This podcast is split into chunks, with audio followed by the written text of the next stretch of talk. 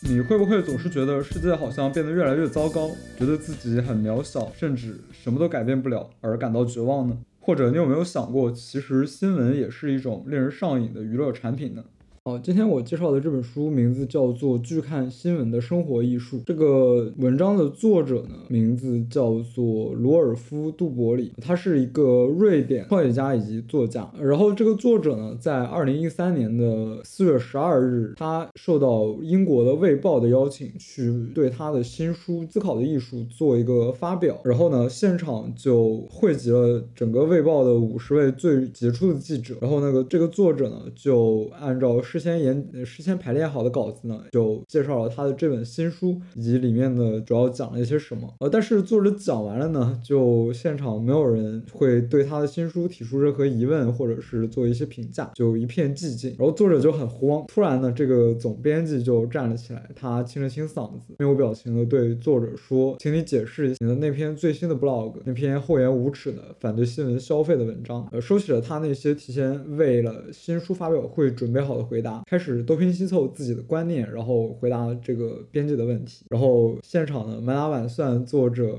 解释了二十分钟。然后随着作者越解释呢，现场就坐着一堆记者嘛，大家的脸色就是越来越尴尬，从充满善意变到充满敌意。最后呢，作者讲完了之后呢，作者以这句话结尾说：“让我们开诚布公吧，各位先生女士，你们在这里所做的事基本是一种娱乐。”于是呢，现场更是一片死寂。而这个时候呢，总编辑就。就愤然离席，宣布要把作者这些东拼西凑反对新闻消费的观念来作为今天的头版。然后呢，这篇名为《新闻对你有害》的文章却在《卫报》的官网上呢。收获了超高的点阅以及达到网站数目上限的评价啊，就是说这篇文章大火哦。那作者为什么这么反对我们消费新闻呢？那么今天这期节目呢，我将会谈一谈我们为什么要停止新闻消费的六件事是啊。因为这篇文这个文章呢，它几乎是一系列小短文的合集，就是整本书大概就很薄一本，呃，但是呢，它里面却有无数的章节，就是说其实它相当于呃作。者的一些 blog 的汇集吧，它里面一共总共有三十五个章节，然后呢就是稀稀碎碎的，然后我从里面总结出了对我比较有启发的六个重点，于是呢在这边分享给大家。好，首先呢作者就说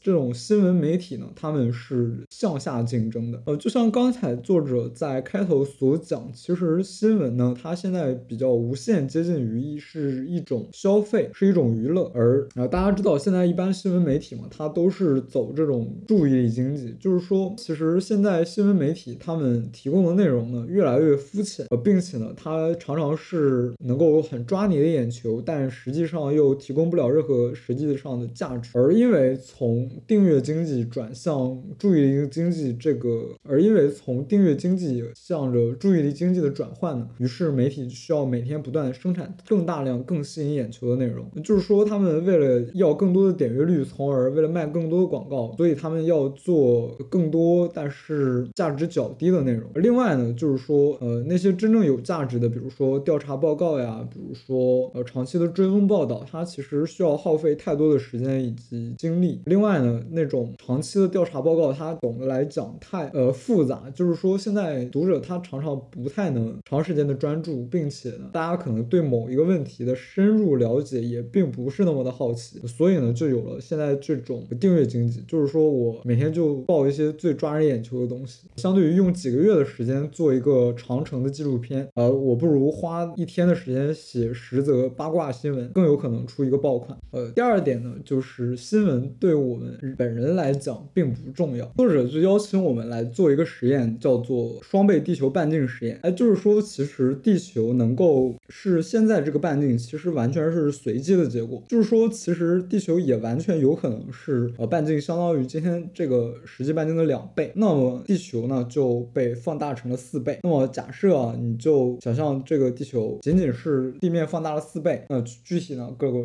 城市文化都没有特别多的变化，就只是面积更大，然后有了更多的人，有了更多的城市而已啊。那么就所有的新闻应该也会变为四倍，呃，所有的音乐天才、神经病、娱乐明星的丑闻呢，都会变为原来的四倍。那么你是不是应该花费原来四倍的时间来消费新闻呢？就像平均现在每个人看新闻的时间可能大概有，呃，我记得作者说是五十六分钟。那么你应不应该花四倍的时间，就是三个多小时来看新闻呢？答案当然是否定的，对吗？大家都有自己的工作、自己的生活嘛，就是每天给新闻的时间就没有那么多啊。那么这个实验呢，就说明了其实你新闻消费突然减少百分之七十五也没有什么大碍。那于是作者就说，呃，你为什么你不取消你所有的新闻消费，而把时间留给自己呢？而，另外呢，就是这种新闻对个人来讲是不重要的，呃，就是说，嗯，我们关心的内容呢，常常具有很强的个人性，就是说我们关心的内容呢，常常对其他人来讲并不重要。我可能关心的是自己家狗的病，或者是小孩上什么学校这种问题，呃，但是呢，这种对于其他几乎所有人来讲都算不上所谓的新闻，而新闻呢，则是那种很抓人眼球，但实际上对我们个人来讲并不重要的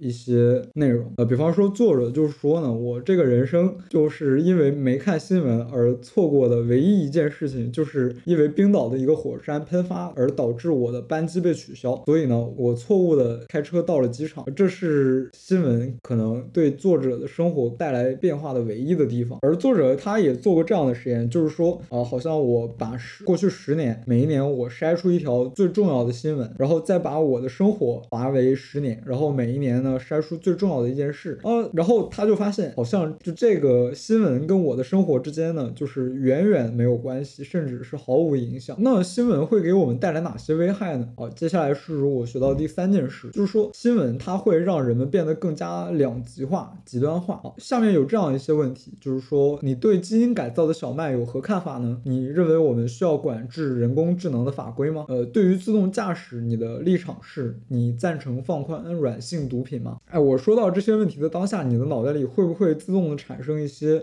想法呢？呃，但实际上这些问题其实我们既不关心也不在行。作者就指出呢，这叫一种情谊上的捷径。呃，就是说人们在面对复杂的问题的时候呢，就有一种自然的选边站的倾向。呃，就是说人们呃在面对一个问题，他内心自然会有一种观感，就是说我观感只会把它分成好的和不好的，然后呢才会去诉诸理性。而作者就指出，其实我们常常会对很多事情形成一种观念，然后选边站，其实就是因为新闻消费这件事情。另外呢，新闻它也会降低我们对世界的理解能力。呃，就是说新闻嘛，它总是在报道一些所谓的事实。什么叫所谓的事实呢？比方说今天有一场车祸，那新闻所报道的仅仅是出车祸的那一个场面，但实际上呢，呃，可能他不会过度的去追求背后更多的原因。呃，就是说其实造成车祸呢，只是背后有一系列的呃原因在推动，而我们能看到的所谓新闻、所谓事实呢，就只不过是那个车祸发生的现场。呃，但事实上呢，其实背后那个造成了这一场车祸的原因才往往更重要，并且它往往更复杂、难以理解。非线性叙事，就是说你看了一百篇关于叙利亚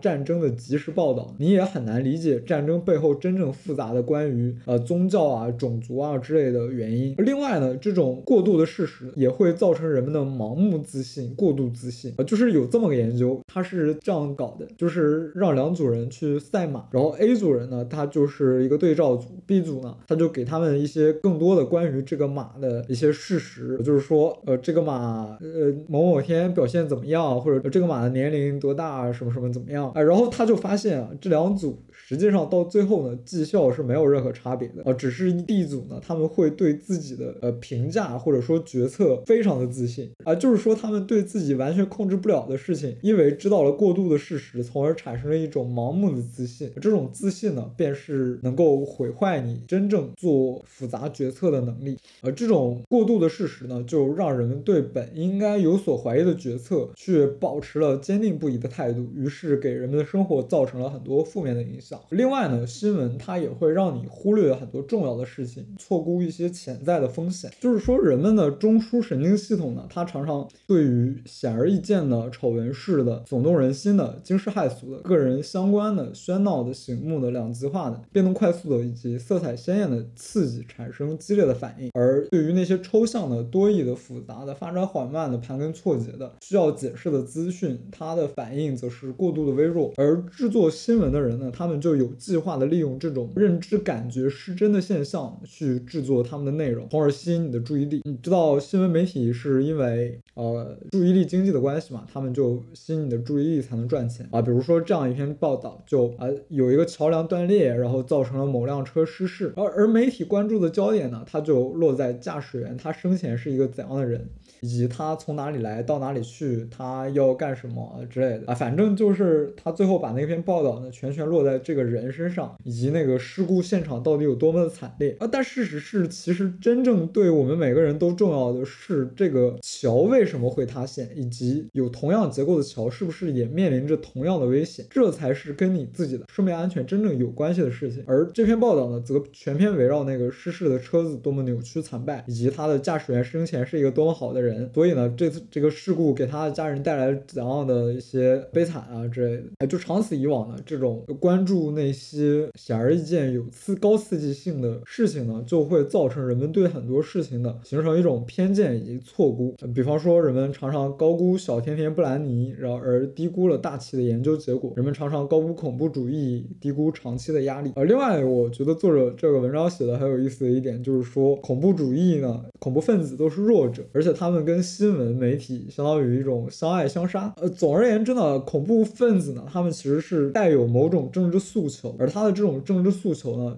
可能太小众，也不知道是怎么样。总之，恐怖分子嘛，你知道他们政治诉求一般都非常非常的极端嘛，所以他们呃能能相信他们的故事的人呢，就是不多嘛，所以他就要想想别的方式去放大自己的声音，而这种方式是什么呢？这是恐怖主义，就是说我制造那种耸人听闻，然后让人不寒而栗。让人恐惧的现场，从而赢得关注，而赢得而帮他们获得关注的呢，则恰恰是媒体啊。这是因为媒体大肆的渲染那个现场，大肆的渲染恐怖的气氛以及恐怖主义给人们带来的伤害，于是呢，才让这些恐怖分子他们真正的目的呢得以实现。而反过来呢，如果没有新闻媒体，那么或许恐怖分子他们也不会做这样的事情。这就很奇怪，好像是我们前段时间在呃《模仿渴望》那本书中所讲到的那种反身性，就是说。双方它其实是一种呃相互决定的关系吧，结果最终呢造成了人们对于恐怖主义的不寒而栗，以及过分高估了恐怖主义所对人们带来的威胁。